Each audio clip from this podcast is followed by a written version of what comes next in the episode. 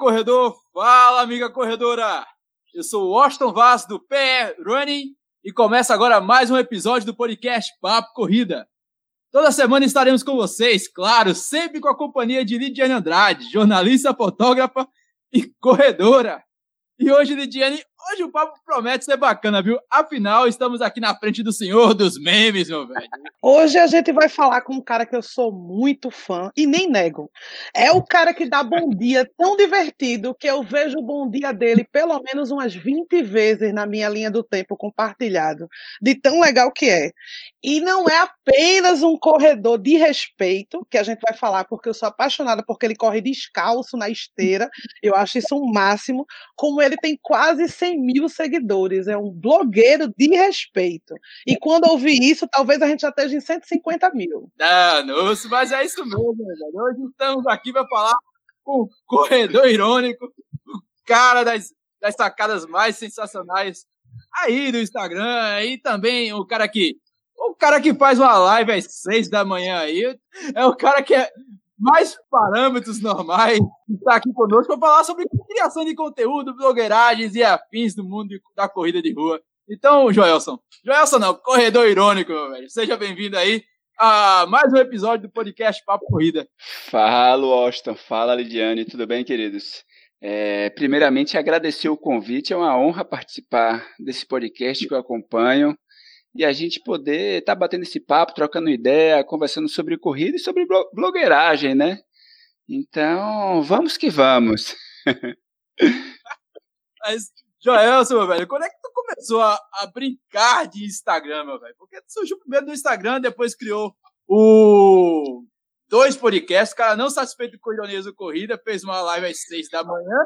Não satisfeito com a live às seis da manhã, instantaneamente pegava as lives e transformava no café preto, que eu acho a sacada sensacional. Estou, olha, o nome, o nome do café preto é tão perfeito, porque quando acaba o café, o cara fica com abstinência, meu velho. E, e, e de repente eu fiquei sem café preto. tá vendo você? Ai, cara, é. Então, eu, eu corro desde 2014. Quer dizer, eu já corria antes, mas era um negócio muito esporádico e tal. Só que em 2014 eu comecei a correr de forma mais regular. Né? Eu sou cria da esteira, né? aquele que todos odeiam.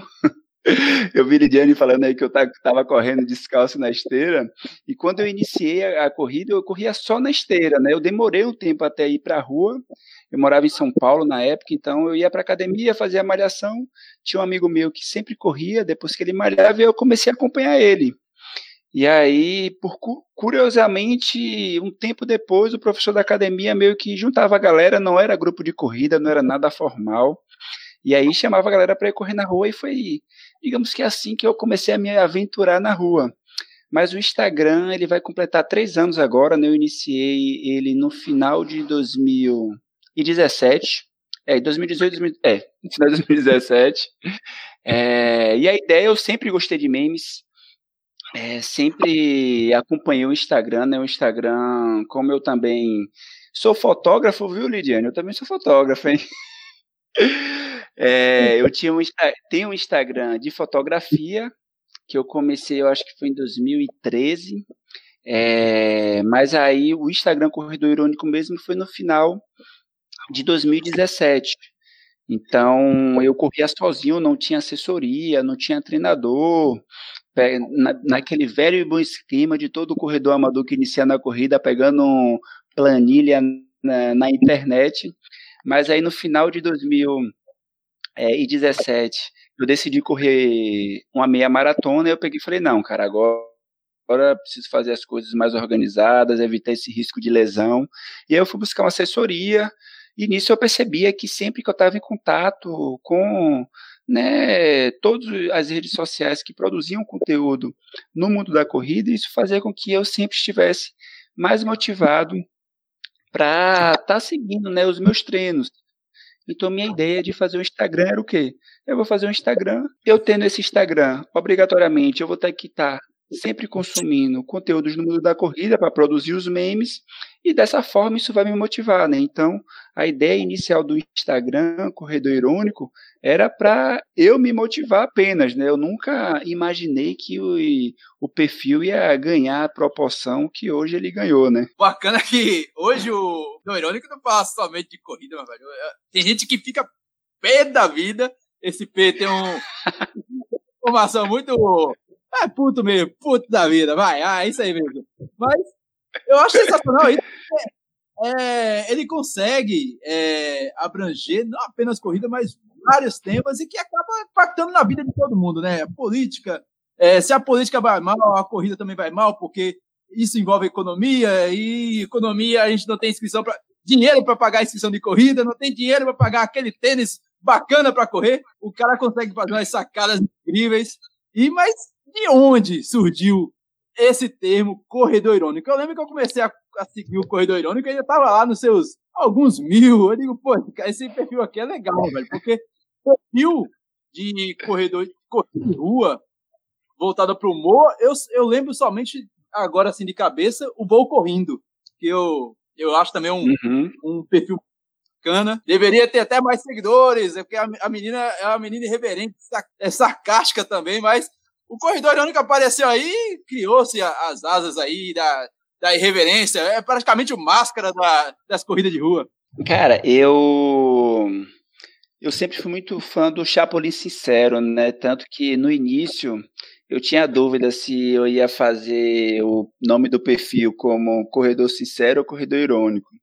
Mas eu acho que a, a, ironia, cara, ele é um, é um recurso enquanto figura de linguagem sensacional do ponto de vista de você poder abordar tanto temas sérios, temas sensíveis, né, e temas do nosso cotidiano, e isso de forma com humor, né, podendo fazer com que as pessoas dêem risada e também reflitam. Então a ideia do corredor irônico era não foi intencional, mas já desde o início minha ideia já era abordar os diversos temas, não só o mundo da corrida. Né, eu sempre tive essa visão crítica, né, em especial aos grandes perfis é, do mundo da corrida, que parece que a gente vive uma bolha, entendeu? É como se não existisse racismo no mundo da corrida, é como se as mulheres não sofressem assédio e não tivessem dificuldade para treinar sozinha. Então, eu sempre brinco, né? as pessoas falam, ah, mas você fala de coisas polêmicas. Eu falei, cara, eu não falo de nada polêmica. Ou falo de coisas que não deveriam ser polêmicas, porque se eu falasse sobre a reforma trabalhista, é uma coisa, se eu falasse sobre é, os cortes na educação, era outra. Agora, você falar sobre racismo e as pessoas polemizarem, você falar sobre né, a violência que as mulheres sofrem na sociedade e as pessoas polemizarem, a gente percebe que essa bolha no mundo da corrida ela precisa ainda ser mais estourada. Eu acho que as pessoas precisam refletir, né? Porque essas questões são questões que terminam impactando também a gente enquanto corredor e enquanto corredora. Mas a ideia do corredor irônico é, foi um pouco nesse sentido de, de ter o um nome que com essa perspectiva que era a minha ideia do início mesmo, né, de fazer memes que, através da ironia, trouxesse, abordasse, dialogasse diversos assuntos, junto com ele, é evidente, né, sempre integrando, intercalando com o que a gente tanto ama, que é a corrida de rua. O bacana é que a gente consegue, né, Elidiane, fazer reflexões acerca de um meme, cara. O cara consegue botar a gente para pensar, refletir, caramba, não é que é realmente isso mesmo que está acontecendo nesse país? Nesse mundo, é basicamente isso. A ironia, ela é uma ferramenta muito antiga. Mas, mas sabe o que é louco? Que a gente gosta de consumir, na verdade. Não, pode falar. É, não, eu só ia pegar um gancho do que o Washington tinha falado dos memes. É que hoje, Washington, assim, o meme, eu sempre falo que para mim o meme é como uma língua estrangeira, entendeu? É uma forma de comunicação em que você às vezes vê lives, né, sei lá, o CEO da Nike, e aí o cara, para explicar o que ele está dizendo, não tem um, aquele meme de John Travolta, por exemplo, um meme que todo mundo conhece, com o John Travolta.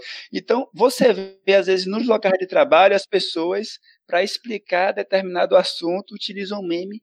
E quantas vezes isso aí até os nossos ouvintes que estão acompanhando nosso podcast podem parar para refletir quantas vezes vocês souberam da notícia primeiro pelo meme e aí depois que você foi buscar o que depois, através dos portais de notícia, da televisão, vocês se aprofundaram na notícia.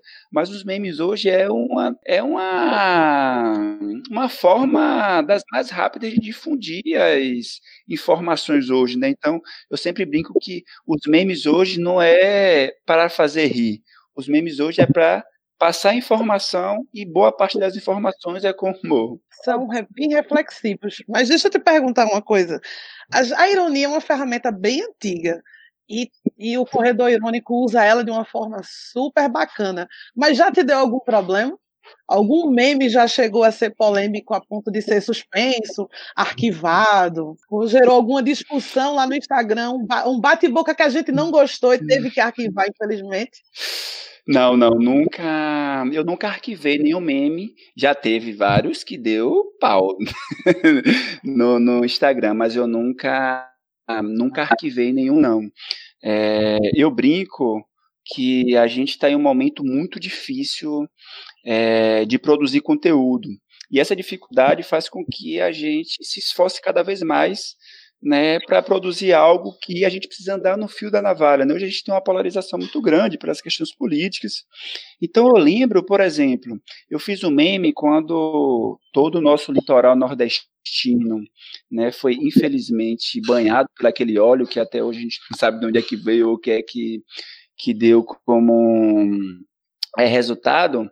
Mas eu tinha um GIF que era um GIF sensacional, que era a bandeira do Brasil, e só na parte do Nordeste era o óleo derramando. E aí eu peguei postei esse GIF e fiz uma crítica geral. Mano, tinha gente puto achando que eu tava criticando o governo, que não sei o quê. Então hoje, é, quando eu consigo acertar em cheio em um meme, em que a ironia ela é pegada no fio da meada, assim, é uma felicidade muito grande, porque é cada vez mais difícil é, eu consegui fazer um meme se abordar com a ironia em que as pessoas entendam a ironia da coisa, entendeu? Então, não tive nenhum que eu precisasse arquivar. É, e eu tenho também muito cuidado com esses temas que são mais sensíveis, até porque eu sei que eu, particularmente, não me deixo abalar, entendeu? Então, se eu posto um meme sobre o racismo, e chega o motherfucker lá com um discurso racista é, no meu perfil. Mas eu sei que aquilo ali pode impactar outras pessoas que acompanham o meu perfil e que estão acompanhando o meu perfil para se divertir ou para refletir. Então é um cuidado que eu tenho. Mas eu nunca precisei não é, arquivar nenhum meme, nunca teve nenhum assim que eu falei, putz, cara, o negócio ganhou uma proporção tamanha que é melhor eu arquivar para evitar que né, as proporções sejam maiores.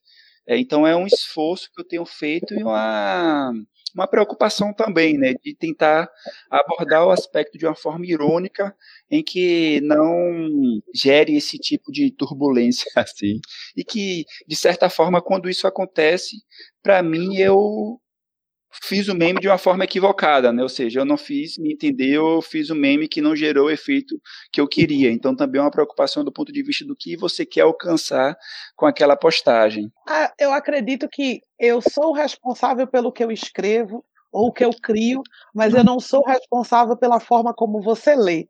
E eu acho que o Washington pode falar isso, que no meio da pandemia ele tocou fogo no parquinho falando sobre voltar a treino, ele achou que o parquinho estava é, pegando fogo de uma forma muito tranquila e jogou mais, mais gasolina ainda, dizendo que vamos voltar, a academia vai abrir, o que é que vocês acham? Acho, acho né, não? Diz aí, Washington. É, nesse período de pandemia, por exemplo, a gente faz, o pessoal tá com nervos na cor da pele, a verdade é essa. Então, eu gosto muito, eu, eu não sou muito assim de criar factoides. Eu gosto mesmo do que, ah, a informação é essa.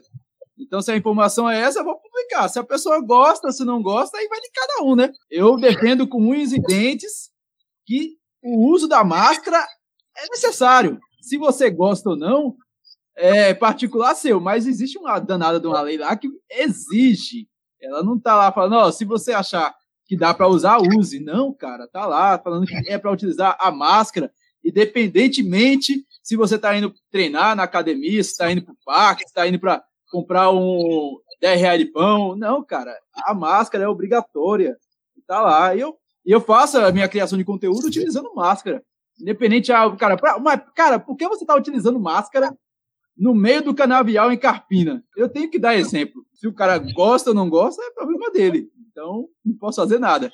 Mas a criar o conteúdo em cima da verdade, eu acho que é o mais importante. Se, independente se o cara vai criar um texto formal, às vezes eu faço no, no site do Pernambuco Running, ou se eu vou utilizar um gráfico, ou se o Joelson vai utilizar os memes dele. Eu acho que, independente da forma como você vai criar o conteúdo, a verdade tem que estar acima dos fatos. Pelo menos eu penso assim. Mas e quando você sabe que o conteúdo vai provocar? Você sabe que vai ter uma dorzinha no coração de alguém, publica do mesmo jeito? Já que o nome é corredor irônico, né? A ideia é ser irônica mesmo, né? É... Não, sim. Eu, às vezes, tem postagens que eu sei que as pessoas vão se incomodar, e às vezes tem postagens que eu faço para as pessoas se incomodarem, né? Também tem esse lado, porque o fato de se incomodar tem a ver com as pessoas refletirem também o lugar e o papel que elas têm na sociedade, entendeu? É, do, de uns anos para cá, em especial na internet, nas redes sociais, né, as pessoas meio que acham que podem falar o que quiserem ou podem é, se expressar o que quiserem sem ter responsabilidade com. É evidente que na internet você pode se expressar o que você quiser, tipo, eu faço o mesmo que eu quiser. Só que eu tenho consciência também das minhas responsabilidades com o que eu produzo. Então, sem sombra de dúvidas, às vezes eu faço posts que eu sei que as pessoas, algumas pessoas vão se incomodar. Por exemplo, eu já fiz é, memes sobre essa discussão é, da máscara de corrida, entendeu? Eu, particularmente, acho que para correr, é, o ideal era a gente correr sem máscara, né? Que não tivesse uma lei, uma regra que obrigasse a gente a, a utilizar máscara. Porém, falta tanto bom senso em nós brasileiros, né? Nesse processo de quarentena de pandemia, que eu acho que tá certo que tem que obrigar mesmo, entendeu? Porque se a galera já não está utilizando, sendo obrigatório, imagine se não fosse né? Eu eu tô trabalhando, né? Eu sou fonoaudiólogo, então eu atendo alguns pacientes e os pacientes que eu atendo é ali próximo ao Parque da Jaqueira, quem os ouvintes aqui de Recife, né, conhecem, na Zona Norte, um dos lugares que a gente treina.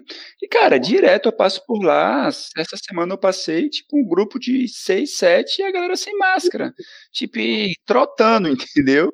Do lado do outro. Então a gente percebe que é, não tem essa consciência, não tem esse bom senso. Então, às vezes, é, eu faço uns posts zoando essa galera e tal. Tem um meme muito bom que eu gosto de utilizar, que são dois dragões.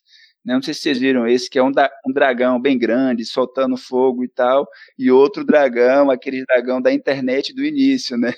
E aí um meme era quando o governo me obriga a utilizar a máscara, que era o, o dragão, né, grandão lá, soltando fogo, ou seja, o cara com toda a valentia possível e imaginável, e o dragão, né, todo, digamos que lá na dele, miadinho, do início da internet, era tipo quando a gente tá há mais de 70 dias ser o ministro, ser o ministro da saúde. Tipo, eu sei que esse é o meme que a galera vai ficar emputecida, entendeu? Que a galera que defende o governo vai achar que eu tô atacando o governo. Mas se a gente parar para pensar, não é uma discussão de governo ser A, B ou C. A gente não ter no Ministério da Saúde uma pessoa que é especialista no assunto é algo que nem deveria ser discussão, entendeu? Não é um problema de é, bandeira vermelha, bandeira verde, partido A, partido B, esquerda, direita. É uma questão de você ter um técnico ali. Então, tem essas questões que às vezes também eu abordo e que eu sei que vão ter pessoas que vão ficar doídas e tal, vão lá postar, estou deixando de seguir. Né? Eu pego e respondo, vai pela sombra, e vida que segue. O pior que uh, isso é algo que poucos, se a gente observar que o, o, que o Joel acabou de falar, na criação de conteúdo, a turma se preocupa muito hoje em dia com o que a pessoa do outro lado vai, vai, vai, vai achar ele vai perder em audiência, números, é, engajamentos, só por conta de uma opinião contrária, às vezes, que às vezes nem é opinião contrária, é justamente o que ele acabou de falar e o Joel falou, que é de fomentar as pessoas a, a pararem para pensar e refletir a, a respeito daquela situação. A gente hoje em dia, por exemplo, a gente está tá vivendo esse momento aí estranho até. Em pleno 2020, a gente ainda fala sobre racismo é, de pessoas brancas contra negros, negros que, que isso é tão período ali do início do século XX, cara, que início da início da República, fim do Império, é tão, tão novela das seis que tava agora há pouco aí tava passando o Pedro I. e a gente ainda tá vivendo isso, cara. Então, e a gente o pior, isso acontece dentro do esporte.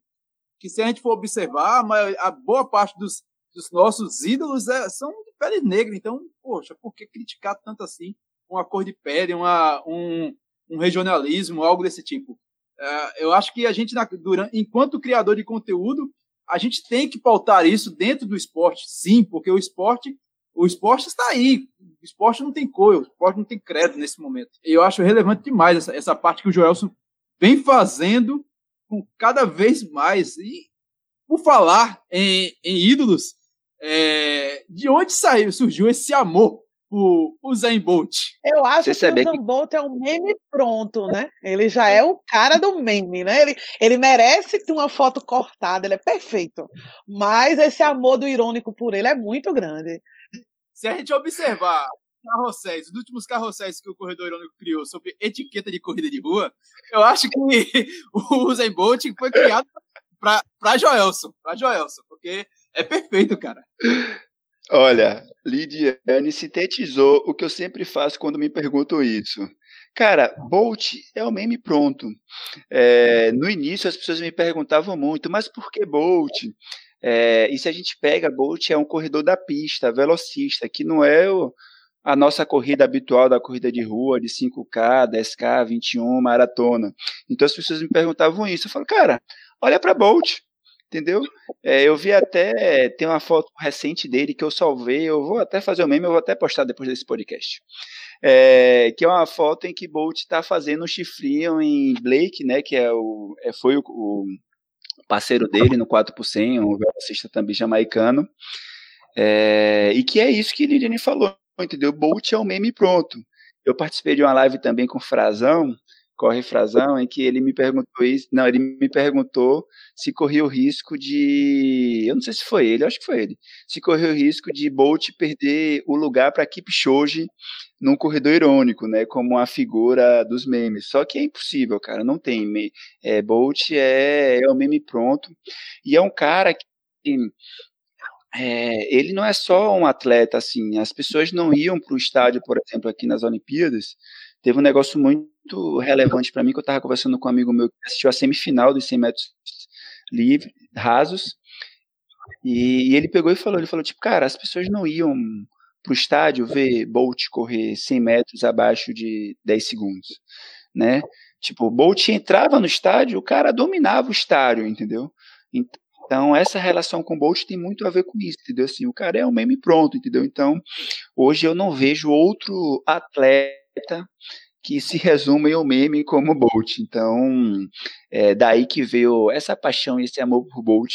Tanto que eu acho que antes de pensar, eu acho não, eu tenho certeza, antes de eu decidir qual nome teria o perfil, eu já sabia que a figura seria Bolt. Inclusive, né, a primeira fotinha da logo do Corredor Irônico era uma foto de Bolt, e hoje a logo é inspirada na vitória de, nos 200 metros nas Olimpíadas do Rio aqui em 2016 de Bolt, né? Então, sem sombra de dúvidas, Bolt é a cara do corredor irônico. o, o Bolt realmente ele tem um, um carisma enorme, velho. E, e, ele, inclusive na primeira logo do, do corredor irônico, ele mostrava muito bem isso. Ele, é meio que quase um desenho animado. Se você observar ali aquele sorriso dele, aquele sorriso sarcástico dele, enquanto ele vencia com facilidade. Se a gente observar as principais postos do, do Zen Bolt, ele, ele demonstra uma certa leveza. É um cara cômico, se a gente for observar assim, por natureza. Eu acho maravilhoso o lado humano dele. Ele tornou o atletismo uma coisa simples. Exatamente. É, a, gente tinha, a gente tinha aquela ideia de que o atleta corredor, o velocista, ele era de outro mundo, era uma outra pessoa. Ele é um cara simples. O documentário dele é maravilhoso. Infelizmente saiu do Netflix. Ah, não sei se enquanto vocês estão ouvindo ele voltou, mas ele deu uma sumida da internet. Ele saiu do Netflix e não tem mais. Ninguém sabe onde ele está. Mas o documentário sobre a vida de Usain Bolt é maravilhoso. Eu acho ele sensacional. E adoro quando ele mexe com a galera, os staffs. Que, uhum. Tem gente que nunca prestou atenção nos staffers de Olimpíada e o cara faz questão de cumprimentar todas as crianças que seguram a roupinha dele. Achei o máximo isso. Mas o bacana do Bolt é que ele é autêntico, né? Ele não é apenas um vencedor. Ele é um cara que gosta de fast food, por exemplo. Ele reclama de treino. Já, o, já... O Zamboto, para mim, é o cara que sou bom e sei disso eu sou o máximo, não tenho problema com isso, sou o melhor do mundo mesmo e sou legal também. É. Irônico. Me explica aí, cara. Você, você começou, você, você é um cara que foge à regra. Você chegou, criou um Instagram, cresceu no Instagram de forma absurda e ainda fora de um eixo que você é baiano, se não me engano, morou no Rio de Janeiro e está em Pernambuco. E furou a, a, a esfera do eixo Rio-São Paulo de uma forma que até hoje eu tô, pô, o cara lá, lá em Pernambuco, criando um conteúdo relevante que é, é alimentado por um país inteiro. Você tem percepção disso, velho? Tem, tem receita de bolo aí pra, pra turma que tá querendo criar conteúdo hoje em dia? E, e, porque tem muita gente que busca isso. Tem gente aí que está na internet, por exemplo, há 8, 10 anos e até hoje não conseguiu um décimo do que o Corredor Único fez de relevância. Cara, é, foi um negócio muito louco, né? É, no início, assim, primeiro que eu, eu planejei, assim, o Instagram é, era algo pessoal, eu fiz para eu me motivar, porém foi algo totalmente planejado, né? estudei como é que as principais perfis né, do Instagram funcionavam, né? Como é que era a questão de postagem, quantidade de postagem, horário, questão de nicho. Eu fiz um, um estudo antes de iniciar o perfil. Quando eu comecei o perfil, eu percebi que todo o estudo que eu tinha feito não servia para nada, porque cada caso é um caso. Então, é, eu sempre faço uma analogia para mim, o que me ajudou bastante foi a fotografia, né, e aí talvez Lidiane entenda o que eu vá falar. É, na fotografia a gente tem uma questão que a gente falava muito que é primeiro você precisa entender todas as regras da fotografia, para depois você quebrar uma a uma e fazer a sua fotografia. Então, no Instagram, para mim, é a mesma coisa. Você precisa entender toda a lógica e as regras do Instagram e depois você quebrar uma a uma. Quando eu iniciei, por exemplo, é, os principais perfis no Brasil, lá no final de 2017, eles faziam cerca de 90 postagens mês, o que dá três postagens dia. Né? Então, pô, o que, eu pensei? Eu falei, ah, cara, Final de semana, eu faço uma pasta de memes, né? Três por dia, e vou seguir isso aí, né? Receita de bolo sossegado. Putz, cara, eu postava dois memes, no terceiro meme, quase ninguém via o terceiro meme. Final de semana eu postava dois memes, quase ninguém via. Aí eu reorganizei. Qual era a minha realidade? O alcance no início, eu conseguia postar dois memes de segunda a sexta e um meme no final de semana. É, então eu fiz isso durante um ano. É, e aí, só que aí depois, com a admissão que o, o, o perfil ganhou, é, hoje, por exemplo, eu consigo postar sete memes no dia e os sete vão ter um bom alcance. Agora, essa questão que você falou é uma questão muito interessante, cara, da bolha do, do eixo Sudeste, Rio-São Paulo, e em especial de São Paulo. E aí, quando você falou, ah, as pessoas verem, se questionarem alguém que está em Pernambuco e tal, o pior não é isso, o pior é as pessoas acharem que eu era de São Paulo. Então, muitas pessoas achavam que eu era de São Paulo só porque o perfil era grande, entendeu? Tipo, como se não pudesse ter um perfil grande que não fosse de São Paulo, né? Várias marcas vieram buscar parceria via direct e aí, quando eu falava que não era de São Paulo, o pessoal subia, tem isso também, entendeu? Então, não basta você ser grande, né? Às vezes você precisa ser grande e ser de São Paulo. Então, é, é um negócio de louco. Agora, eu acho que o central, cara, é você, primeiro, ser autêntico, e segundo, você fazer o que ninguém fez. E aí, fazer o que ninguém fez não é você criar algo totalmente novo. Por exemplo, você citou a Voo Corrino, né, que é a Vanessa, minha amiga, a gente bate papo. Ela memes no, no Insta de corrida existiam antes do Corredor Irônico, né? Eu não inventei a roda, né? Eu correndo por aí fazia memes de corrida também, outros perfis, é, porém eu fui o primeiro a fazer um perfil sui generis memes, tal qual outros grandes perfis de memes em que eu me inspirei, entendeu? Então, por exemplo, eu citei o Chapolin Sincero, que hoje é o Sincero Oficial, né? Tipo, você vai no perfil dele, cara, é só meme, é uma única coisa, não tem propaganda, não tem recebidos, não tem sorteio, não tem nada, é só aquilo. Então a minha ideia era trazer isso para o mundo da corrida com a minha cara, com a minha personalidade. É... E eu acho que hoje a pandemia fez com que surgisse novas pessoas produzindo conteúdo, que foi maravilhoso. Né? Primeiro que muitas pessoas que não se sentiam à vontade a produzir conteúdo começaram a produzir e começaram a produzir ótimo conteúdo, né? E de certa forma forçaram a gente que já estava aí produzindo a nos reinventar, a subir o sarrafo do ponto de vista de como produzir, do que produzir. Então acho que esse esse momento de pandemia ajudou bastante nessa questão é, de produção de conteúdo. Agora sobre a sua pergunta, cara, sobre ter furado essa bolha, eu vou ficar devendo, cara, porque é algo que, por um lado, é, eu consegui. Agora, por outro, tem a bolha das relações é, de parceria, entendeu? Então, imagina, hoje, é, em 2019, é, o meu perfil no mundo da corrida foi um dos que mais cresceu e um dos que mais teve interação né? Inclusive le levando em considerações os maiores perfis que tem 150 mil, tem 200 mil seguidores. É, e mesmo assim, o fato de eu não ser de São Paulo, para você desenvolver parcerias, para você ter um trabalho mais profissional, é dificílimo, entendeu? É um negócio é, de louco essa relação que é inchada lá. E eu até brinquei eu na.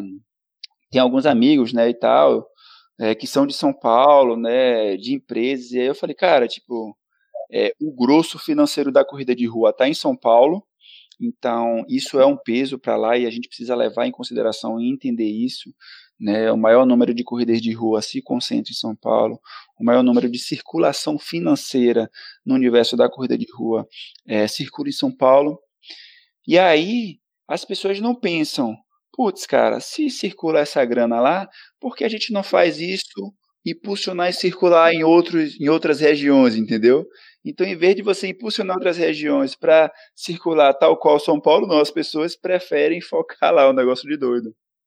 Mas é incrível isso, porque ter um CEP em São Paulo é realmente relevante, porque eu, eu tenho um site, né? Você sabe que eu tenho um site regional uhum. falando sobre mas praticamente todo dia ele é atualizado, seja com informações locais ou nacionais, por exemplo, lançamento de algum tênis, e, eu fiquei observando o lançamento do ASICS Meta Racer, por exemplo. Muitos perfis tiveram recebidos aí de um belo, um belo calçado aí de carbono. Eu digo, caramba, velho, gente aí recebendo esse tênis. E quando eu vi um, eu digo, caramba, tem gente que não tá criando conteúdo há não sei quanto tempo, meu velho. Sites que eu, até tempos atrás, eu digo, caramba, quando eu, eu criar, quando eu criar o Pernambuco Run, eu me basei muito nesses caras. É, e hoje em dia os caras não criam mais conteúdo, os caras só tem uma URL lá e uhum. basicamente, ó, recebi um meta race e tal e coisa, e bem. E a criação de conteúdo, onde é que fica? Não tem mais, meu velho, não tem. Então... Mas essa não é a meta, não? De alguns blogueiros, não? a meta é ser famoso e ganhar tênis de mil reais de graça. Mas ou não gente é? procura quando vai criar conteúdo. Hoje, hoje, quem inicia a criação de conteúdo hoje, quando eu falo 2019, de 10, 7 é pensando nisso. Ou se bobear 9. Eu estou puxando 7 porque é a média. É você passar de ano. Tá dando uma colher de chá, né? É. Mas, geralmente, quem o pessoal começa a criar conteúdo hoje de corrida, ou de qualquer coisa que comece hoje, eu, por exemplo, tive uma colega de trabalho que saiu da empresa pensando que criar um site sobre casamento e um perfil no Instagram sobre casamento, noivas, ela ia ganhar dinheiro com sua bexiga porque ela fez um curso desses é, de criação de. Eu digo, caramba, eu não, eu não, acredito. Quando eu vi ela fazendo isso, Eu fiz aquele olhão do Usain Admira a coragem. Se ela ganhar, me dá o link do curso. para eu fazer um, para lançar corredora eu irônica. Meme, eu me senti com aquele meme do Usain Bolt com o olhão. Assim, olhando. Não, ela não fez isso. Ela não fez isso, mas ela fez. Ela saiu da empresa para criar conteúdo e ela viu que a maior cagada que ela fez por três meses e não é um negócio plastificado assim. O pessoal começa a criar e daqui a três meses realmente para, porque se frustra e, se eu, eu sempre falo que se fosse para pensar em parar o Pernambuco Running por conta de, de criação de recebido, de recebido, por exemplo, eu já tinha parado faz tempo. Eu tinha parado lá em 2016, por exemplo. Porque disse, ah, isso aqui não vai dar em nada, mas a gente. Mas eu vou fazer um momento reflexão da idade agora, que os três devem ter uma idade semelhante. Tive uma conversa caseira sobre esse tema um dia desse, porque me, me foi apresentado num evento uma pessoa com 19 anos que disse que a profissão dela era influenciador digital. E sou estranho. Aí, aí, eu, aí depois eu parei para pensar que no Big Brother Brasil 2020, pelo menos cinco se apresentaram dessa forma. A profissão deles era essa, digital influencer. Talvez a idade da gente é que ache isso estranho. A gente, a, eu vim de um tempo que, assim, que, que é, influenciador digital era uma, era uma grande brincadeira, porque eu vi o Orkut sendo criado. Então, eu me entrego, eu, eu usei o Windows 95 original, não era uma versão demo para conhecer, eu, eu sei o que é o MS2. Então, nessa época, as pessoas assinavam a carteira de trabalho. Mas aí, a tal a influenciadora digital que se apresentou com 19 anos tem uma receita de 13 mil reais do YouTube. Então, isso é uma profissão. Isso é um salário, um salário dos bons. Acho que talvez por a gente não ter visto toda a construção, a gente ainda acha estranho. Que é uma pergunta que eu ia fazer que serve para os dois, na verdade. Porque blogueiro hoje é profissão. Ser influenciador digital é, é uma profissão e dá trabalho, mesmo que seja uma brincadeira, mesmo que seja um diário auto, automotivacional, que é o caso do Joelson, que é o caso do meu Instagram também, o melhor da corrida, ele é automotivacional. Eu fico triste quando eu não vi uma postagem naquele dia, porque me lembra que eu não treinei. Mas é totalmente automotivacional. Só que às vezes dá dinheiro e às vezes dá fama, que nem o do Corredor Irônico. São quase 100 mil pessoas. Título de blogueiro é legal para vocês? Porque os dois são. E não neguem. Eu acho que criar conteúdo é, é bacana. Eu, eu vejo a criação de conteúdo como algo relevante e que gera uma série de oportunidades. Mas eu ainda não, eu não achei, encontrei o caminho das pedras para ganhar dinheiro. Quando eu começar a ganhar dinheiro, aí eu volto aqui e falo que é algo extraordinário. Eu ainda não cheguei a esse patamar sui generis aí. É, então, cara, eu uma, uma das questões quando eu iniciei o perfil é, foi, pensando, foi pensando nisso, né, desses recebidos, das relações com, com as empresas, porque na verdade o meu caminho foi ao contrário. O meu pensamento era, é, primeiro que eu não posso ter essa relação de recebidos, porque eu preciso ter liberdade para zoar com todo mundo. E no início, você sabe que se você zoa a empresa, aquela empresa vai te vetar ad infinito. Hoje não, hoje digamos que eu consigo ainda zoar com algumas organizadoras e as organizadoras entrarem em contato comigo. É, mas desde o início, no, no, em especial no, é, no Insta, no feed, é, eu coloquei, cara, tipo, o feed é um feed de memes, não é um feed de, é, de vitrine para eu mostrar recebidos. E no início, como eu não fazia muitos stories, é, era algo que para mim era muito tranquilo. Tipo, cara, eu não quero saber disso, né? Assim, não quero saber disso do ponto de vista de não vai ser o meu objetivo e não vou buscar isso. Tanto que eu lembro que quando eu fechei o primeiro ano do Corredor Irônico, tinha cerca de 25 mil seguidores, eu acho.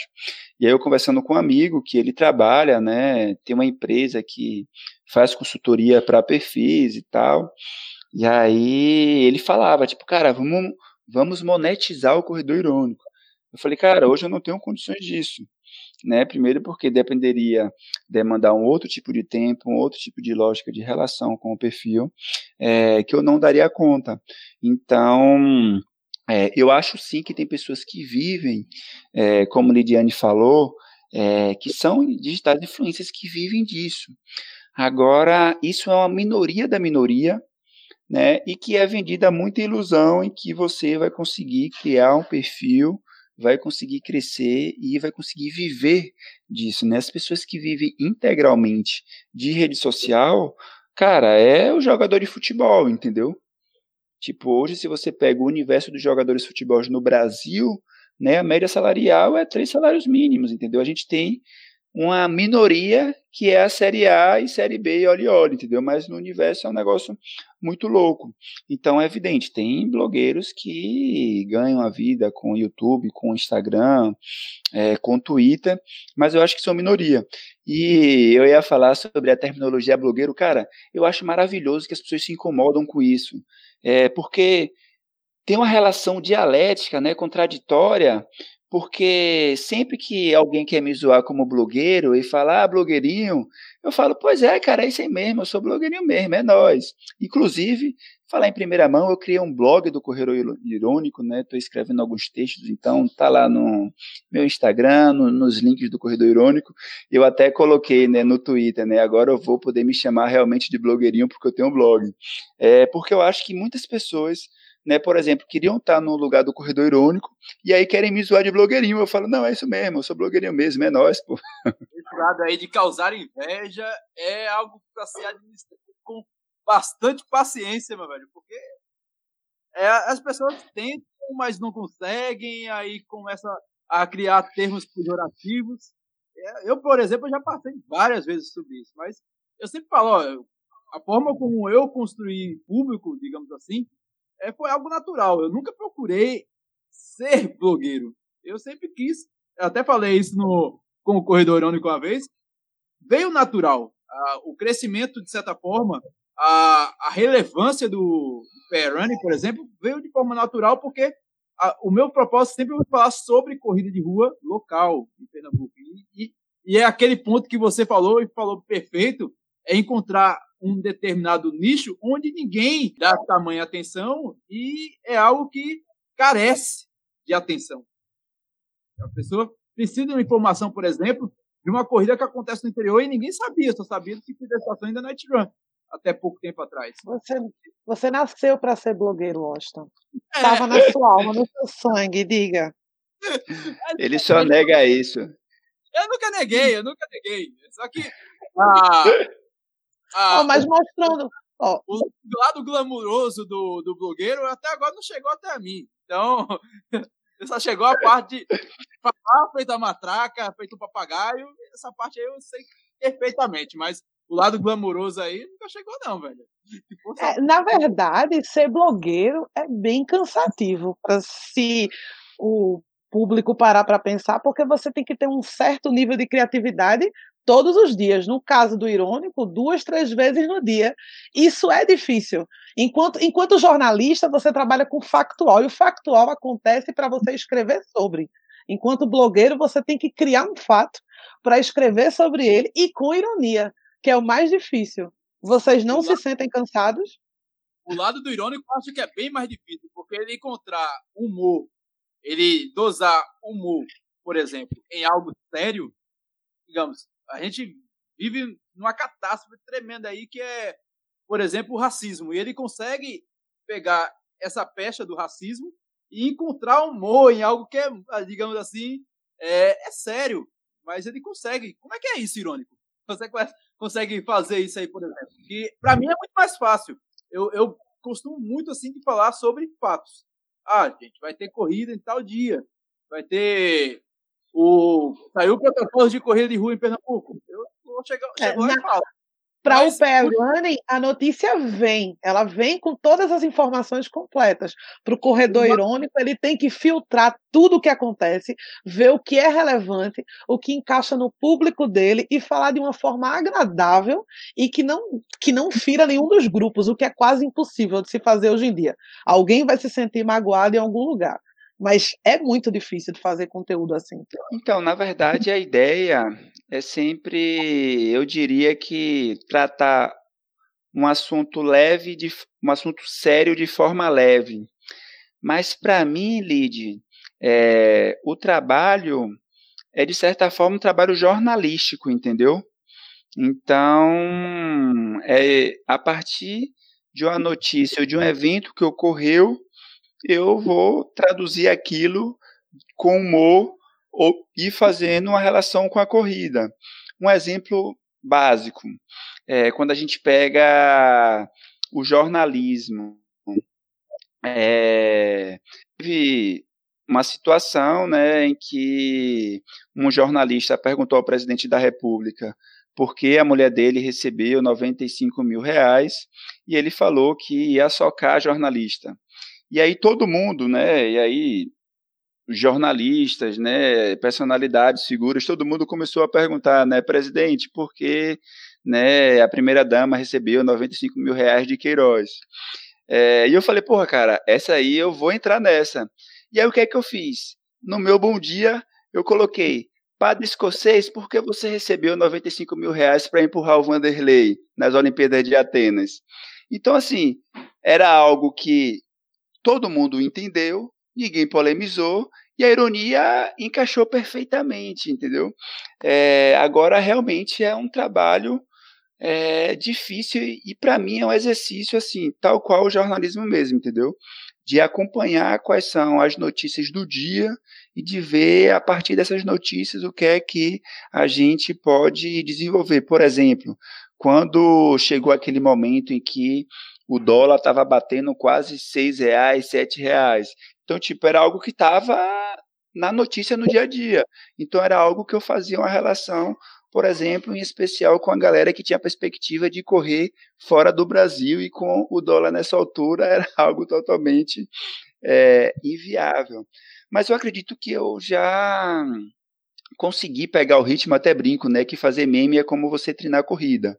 Né? Então, se você treina todo dia, treina direitinho, então você termina pegando o ritmo da coisa. Então, hoje, eu meio que penso já em forma de meme. Tipo, eu vejo uma coisa, então, às vezes. A, tipo, a gente estava conversando aqui e eu falei, putz, cara, eu tenho uma foto de Bolt, que Bolt é o meme, que foi algo que Lili falou e que eu vou postar quando terminar aqui. Então, tipo, a gente está conversando e a minha cabeça já está funcionando em algo que pode ser postado, entendeu? Mas, ô, Joel, já, já, você, eu já tive várias várias, por exemplo, durante esses seis anos que eu faço Pernambucano, algumas vezes eu já pensei em abandonar essa, essa coisa de escrever texto para site, de, de fazer post no Instagram, de fazer vídeo.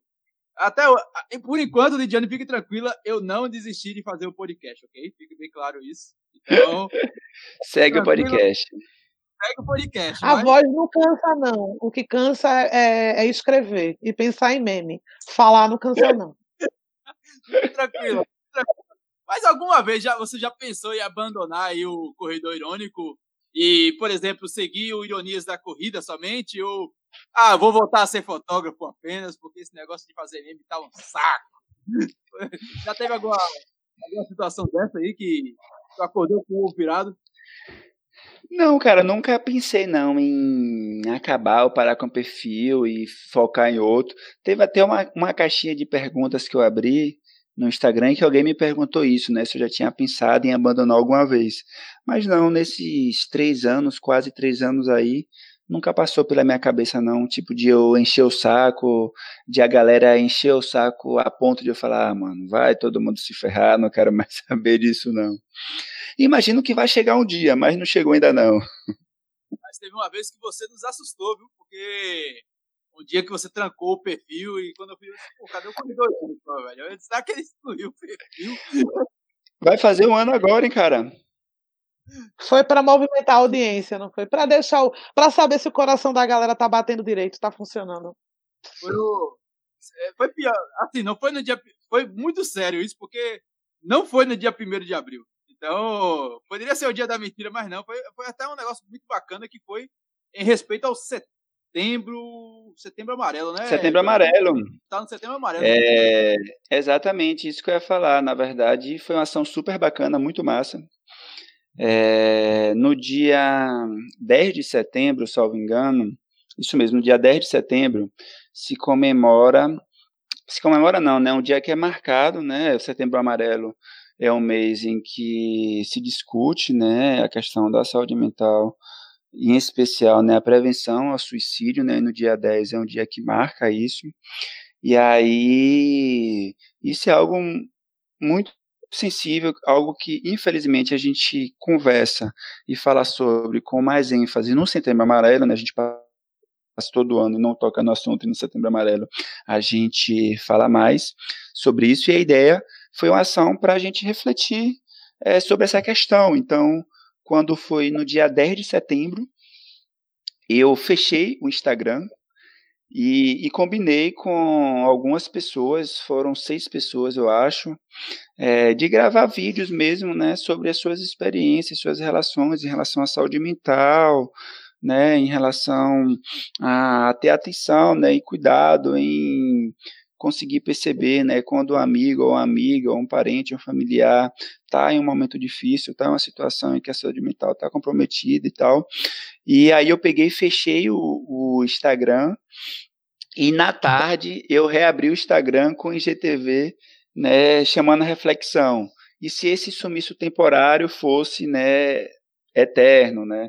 E aí falando que muitas vezes o corredor irônico é, tinha as características das de pessoas que estão em depressão, né, com pessoas que têm tentativa de suicídio, que é algo que a gente precisa estar atento, né? Então, é, foi uma ação muito bacana e eu lembrei disso esses dias, porque vai completar é, um ano, eu acho que eu vou até repostar esse GTV, eu estava até revendo ele, bem lembrado de você estar tá tocando essa questão. Isso eu, eu acredito que até, porque a gente observa muito esse lado da blogueiragem é, é meio plastificado, é meio plastificado não, é muitas vezes é muito plastificado.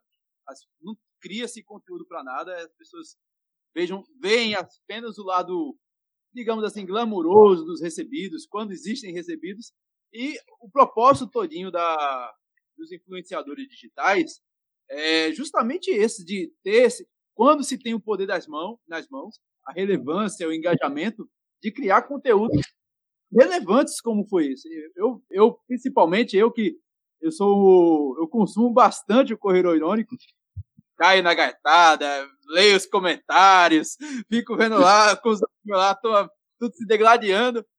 É relevante isso, velho. A oportunidade, quando tem essas oportunidades, são sensacionais. É, eu, pelo menos, eu tô, assim, muito feliz. A gente está gravando esse podcast no dia 1 de setembro. É, e eu tô numa euforia tão grande, velho, porque pela primeira vez a gente se envolve muito com as pessoas, mas quando a gente tem a oportunidade de se comprometer, a gente tira um pouco de tempo da gente para se comprometer a uma causa, como você se comprometeu agora. Eu, eu por exemplo, estou me comprometendo com uma garotinha de três anos que ela tem uma, uma síndrome muito rara que se você pegar o mundo inteiro é, não tem 100 pessoas com um caso igual a ela. Caramba. É a, é a síndrome da tricohepatoentérica. Ela tem problemas inflamatórios. E assim, ela, o gasto dela, ela tá aqui do lado, cara. Não, ela não tá assim lá do outro lado do mundo. Ela tá aqui do lado em Olinda. E ela precisa, precisa da ajuda da gente. E a, a oportunidade que a gente tem, a gente como influenciador, blogueiro, seja qual, qual o termo que a gente possa utilizar, é atrair o público da gente para situações relevantes como essa. E as pessoas, pô, não é, não é só o meu umbigo que está aqui, existem outros umbigos. É, não é só eu que estou no mundo, existem outras pessoas que precisam de certa atenção e que a gente tem esse poder, a gente tem que chegar e utilizar da, da melhor forma possível. Não que vai ser utilizado sempre, mas se a gente tiver a oportunidade de fazer um mundo melhor com o pouco de relevância que a gente tem, eu acho incrível com isso. É, mas, ô Joelson, além do Instagram, como é que surgiu essa ideia de ir pro podcast, cara? Você, você já criou Ironias da Corrida, eu, eu, eu acredito que, eu acredito não, eu acho pertinente pra caramba aquele teu quarteto, cara. A Verônica foi um achado, a Verônica Hipólito. Eu, eu tava ouvindo novamente essa semana o podcast que você fez com ela no Café Preto, e a menina encantadora. A Sinara, meu velho, a Sinara. o dia que eu puder conhecer a Sinara, eu vou dar um abraço nela, porque aquela. aquela não, velho. E o, o Maradona é fantástico, velho. Assim, quatro pessoas totalmente diferentes fez um podcast de feição, sobre corrida, e, e, falando sobre tudo e, e nada ao mesmo tempo. Mas de onde surgiu essa ideia, velho? Vou fazer um podcast agora, dando-se o mundo. É, então, no ano passado eu comecei a, a consumir mais podcast, né? Então, é, eu tinha essa ideia de, de produzir um podcast muito mais do ponto de vista de ser um bate-papo, de trocar uma ideia, é, e em, em especial também de deixar ali como registro da época, desse momento que a gente está vivendo. É engraçado que o início né, era eu, J. Maradona e Senara, e aí agora também entrou Verônica Hipólito, e realmente, desde os primeiros episódios, a gente bateu muita cabeça, cara, para conseguir fazer é, uma gravação de qualidade. A gente utilizou vários aplicativos diferentes e tal. É, e uma das coisas que para mim é, era central, em especial no início, era precisa ser algo que eu faça pelo celular, que eu não preciso fazer pelo computador, até pela questão da praticidade, entendeu? Mas aí terminou que hoje eu preciso utilizar o computador para ter a gravação do podcast, para que ele saia redondinho.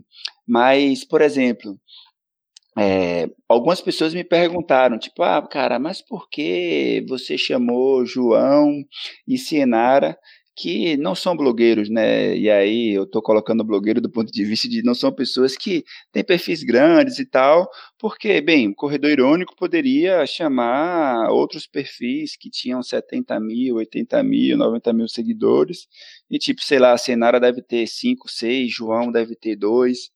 E a ideia mesmo era que o podcast não tivesse essa cara, entendeu? Tipo, eu queria construir uma outra coisa muito gente da gente mesmo, com um bate-papo que não fosse focado nessa questão de você ter pessoas conhecidas, de ser gente da gente mesmo. E realmente a entrada de Verônica Hipólito, né, que é um atleta de alto rendimento, né, do, do atletismo paralímpico, né, campeão mundial, medalhista no Rio 2016. Então termina trazendo não muito mais a discussão né, do alto rendimento para o podcast, que tem sido um negócio muito mais legal do que a discussão do paratletismo. Né? Na verdade, o fato dela estar tá lá faz com que a gente se atente de, putz, cara, ó, vamos abordar esse tema, vamos discutir isso, então é...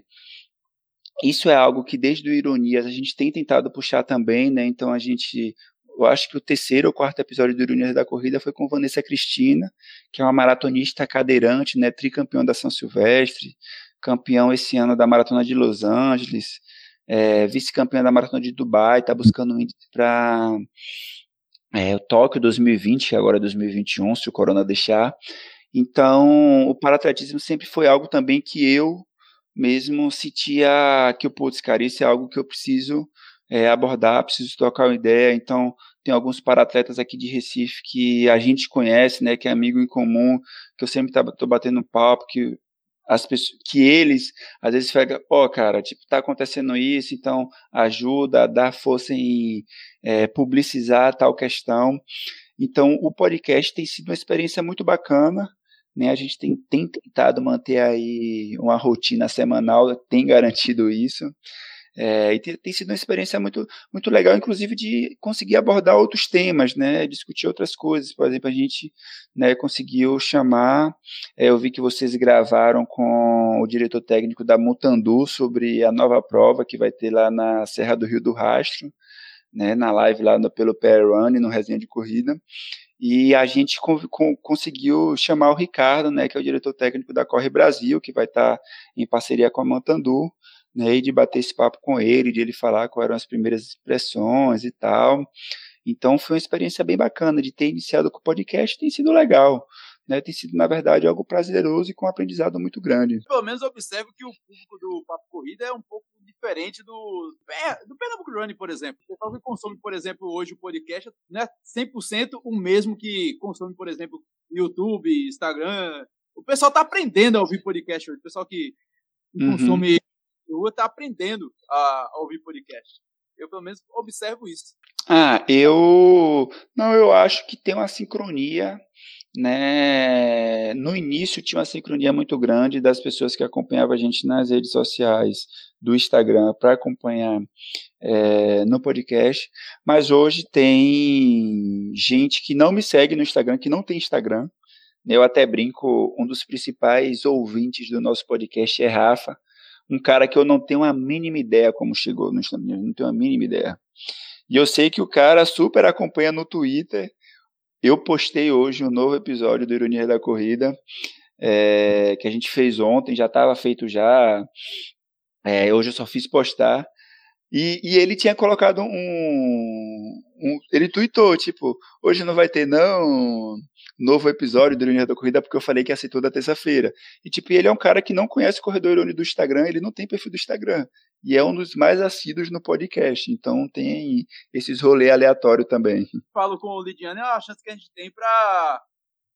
Eu, pelo menos, eu, pelo menos assim, eu saí meio que da, da zona de conforto. Porque, é, de repente, eu vivi sem corrida, sem corrida nenhuma.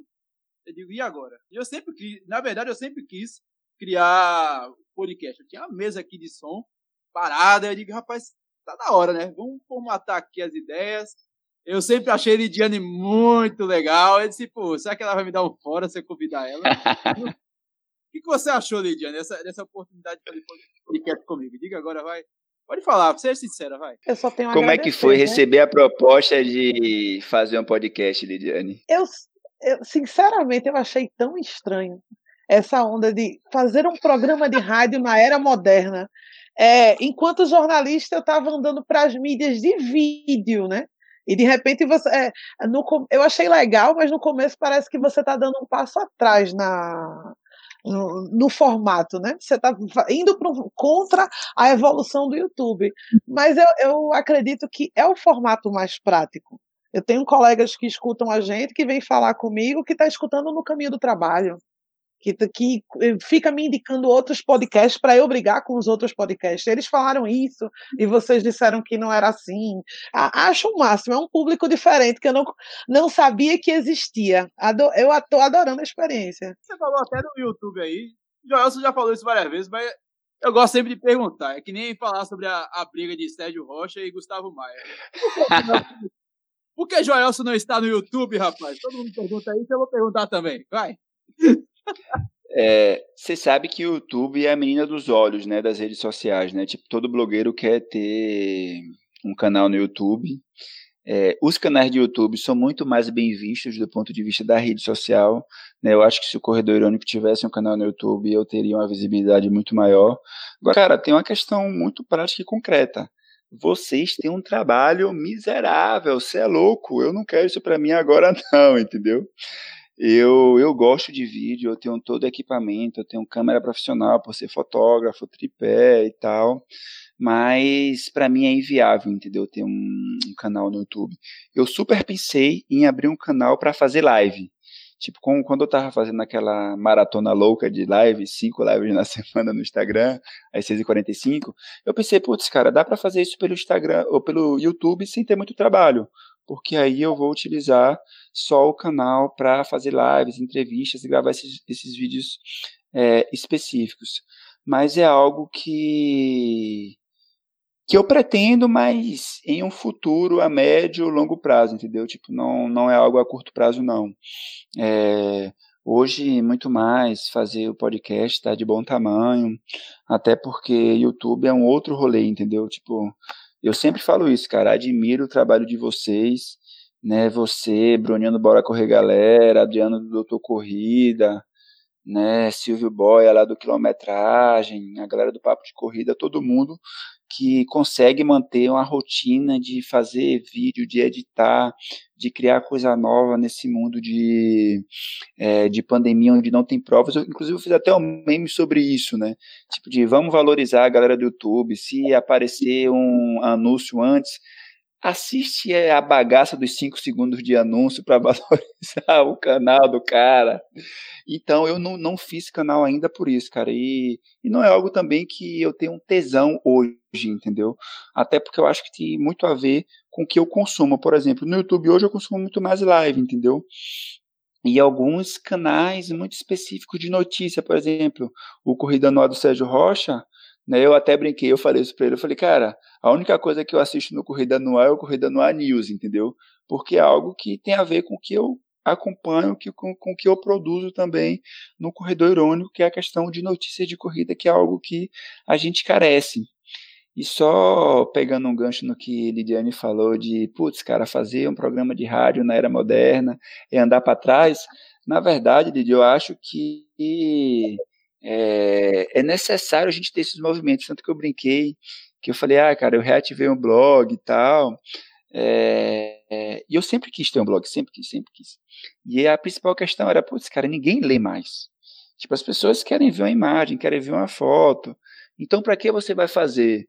Então, também tem essa questão é, da praticidade, né? Tem que ser algo que não, não me demande tempo. Então, né, a ideia das postagens que eu vou fazer no blog vão ser coisas rápidas, né? Ou notícias do mundo da corrida que a gente não tem acesso em português, em que eu vou fazer uma tradução e vou publicar. Por exemplo, eu publiquei hoje um post né, porque os quenianos são os melhores corredores, que é uma matéria sensacional que eu vi num site, em um blog italiano, né, em que aí eu peguei e fiz a tradução, né, consultei eles se tinha autorização para fazer tradução, dando os créditos e tal, os caras autorizaram, né, a gente se fala também pelo Instagram, eles têm um perfil, né, quem quiser ver é Atlete de Ziage, é, então aí eu peguei e postei lá, então, mas eu acho que a gente tem que fazer essas coisas é, para garantir que tem uma galera que quer, entendeu? Eu acho que também a gente fica com isso, de ah, ninguém faz, então não vou fazer enquanto tem uma galera que se a gente fizer vai consumir.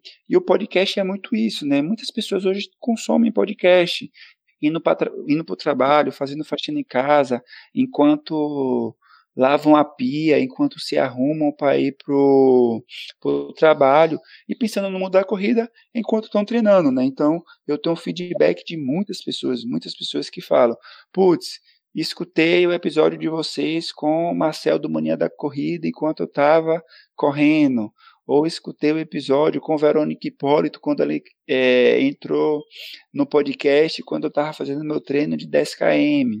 Então, para a gente da corrida, tem uma galera que agora, como o Austin falou, está começando a produzir, começando a produzir, ó, está começando a consumir podcast nos treinos, então tem sido um movimento legal. Eu ainda acho muito engraçado o, o tipo de comentário que o podcast gera, que ele é diferente das outras.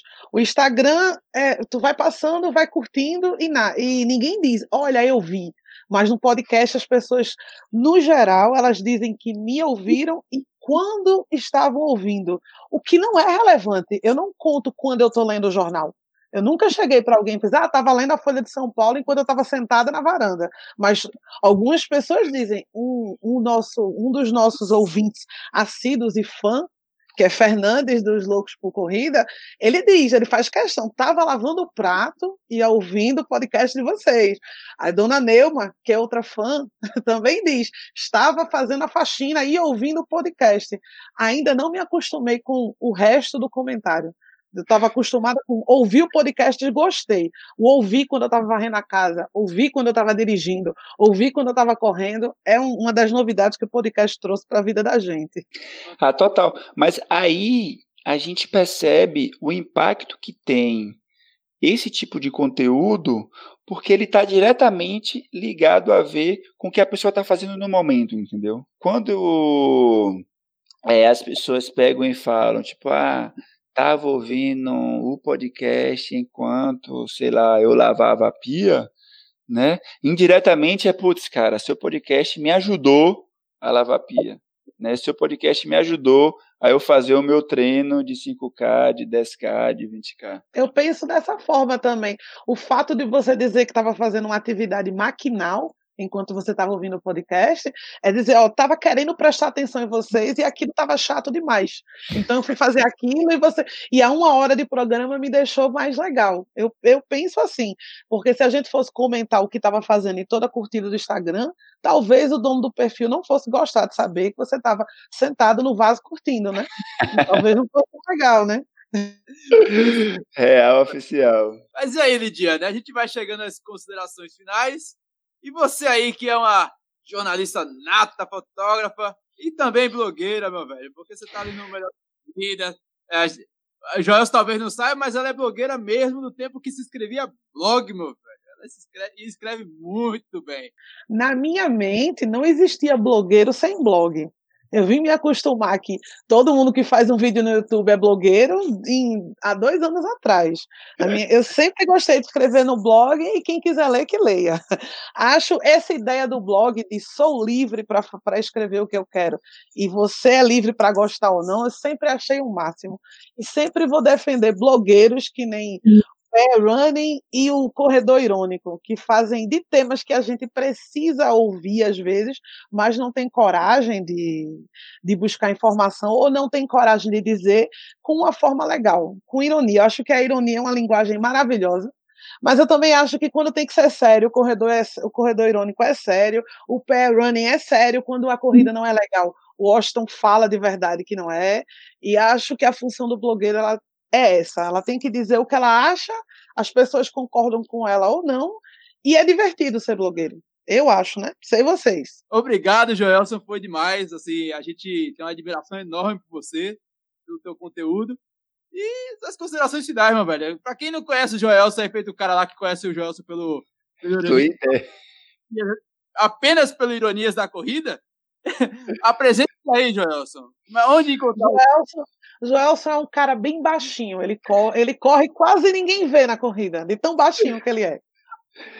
Provavelmente as pessoas vão ter dificuldade se me encontrarem na corrida, né? Um cabra com quase dois metros de, de altura correndo. Vai ser fácil se vocês encontrarem aí correndo pelas ruas de Recife, para quem mora aqui. É... Meu nome é Joelson Souza, do Instagram, arroba Corredor Irônico né, uma logozinha amarela com a logozinha lá com a chegada de Bolt. É, quem, não, quem não nos segue ainda no Instagram, nos sigam lá, acompanhem nossos memes, interajam, né, falam, né, ó, oh, conheci o Instagram é, Corredor Irônico a partir do podcast Papo Corrida, episódio 23. Cara, eu queria agradecer, Austin, de é, de ter recebido esse convite. Né? Você sabe que o Pair Run, eu também sou um fã, acompanho também o Pair Run. É, eu acho que eu até te falei, se não te falei isso, né? Estou falando agora. É, Para quem não sabe, eu fiz a série de lives que a gente comentou aqui. O Washington foi uma das pessoas que eu fiz né, entrar na live às 6h45. Ele já acordava cedo mesmo, eu fiz ele fazer a live comigo do trabalho dele, porque senão não ia dar tempo. É, e o PR1, cara, cumpre um papel social importantíssimo. Eu acho que todo corredor de rua né, de Pernambuco busca informação no PR1. É, eu lembro que você falando lá na live, né, que uma das suas preocupações com o PR1 era mostrar que né, em Pernambuco tinha a corrida de rua para além de Recife, para além de Recife, Caruaru, e realmente foi no Peruane que eu vi, putz, cara, né, na cidade, sei lá, Moreno, né, umas cidades de interior que a gente não dá nada e que tem um movimento organizado de corrida de rua que faz provas bacanas que vale a pena conhecer. Então foi um prazer imenso bater esse papo aqui e aprender um pouquinho com vocês também. Já que a gente falou, começou com não gosto do termo, do termo blogueiro, que muita gente cita, eu, eu acho que eu tenho que terminar assim. Somos blogueiros, sim. A gente produz conteúdo, sim. E é importante que a gente produza conteúdo e quem estiver ouvindo também queira produzir conteúdo. O jornalismo oficial ele existe, mas ele não chega em todos os lugares, ou nem sempre fala sobre todos os temas que a gente precisa ouvir. Então, a produção de conteúdo ela é atemporal na maioria das vezes, ela está em lugares que a gente não consegue, que a mídia não consegue alcançar. Não dá para um jornal, por exemplo, produzir um podcast sobre todos os temas importantes por dia. Então, a gente produz a gente produz e escuta conteúdo por fora. E quem quiser ser blogueiro também venha que tem espaço para todo mundo. É isso aí, meu velho. Ela sempre contundente no que fala, meu velho. É eu sei não, eu te amo, Lidiane. Obrigado, obrigado, obrigado, obrigado. a gente vai chegando de mais um episódio do podcast Papo Corrida. E você sabe, meu velho, todas as quartas-feiras, sempre um cara legal, feito assim, Joelson, do Corredor Irônico, está conosco aqui sempre com um papo bacana. E você sabe, você encontra o podcast Papo Corrida em todos os agregadores de podcast disponível, Deezer, Spotify, Google Podcast, Apple Podcast, TuneIn. Meu velho, aplicativo é que não falta, meu velho. Se bobear, você encontra a gente até na radiola da tua avó, isso mesmo. A gente, a gente vai encerrando por aqui. Um beijo, um abraço e até mais. Tchau!